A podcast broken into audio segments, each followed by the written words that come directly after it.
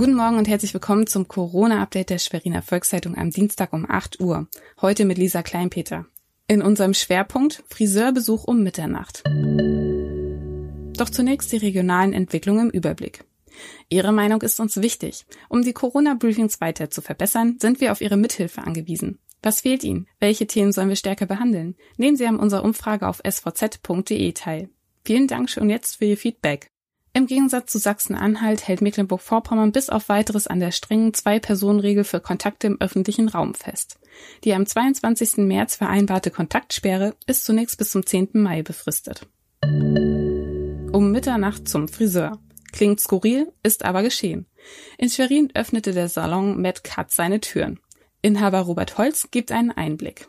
Ein Riesenansturm war da. Ich persönlich hätte das nicht erwartet, dass jemand äh, nachts 0 Uhr zum Friseur möchte. Aber die Kunden sind so heiß, weil sie haben äh, ja, so lange auf ihre Termine jetzt gewartet, dass sie sagen, hey, richtig coole Aktion, äh, schön, dass wir jetzt zum Mitternacht zum Friseur kommen. Die Idee, um Mitternacht zu öffnen, kam vom Team. Es war jedoch eine einmalige Aktion. Normalerweise bedient man im Salon 600 bis 700 Kunden im Monat.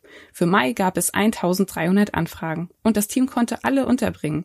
Dafür wurden die Öffnungszeiten von 19 bis 22 Uhr verlängert. Verlängerte Öffnungszeiten haben momentan viele Friseure. Doch um Mitternacht geöffnet, das hatte noch keiner. Das war unser Corona-Update. Die nächste Folge hören Sie morgen früh. Bleiben Sie gesund.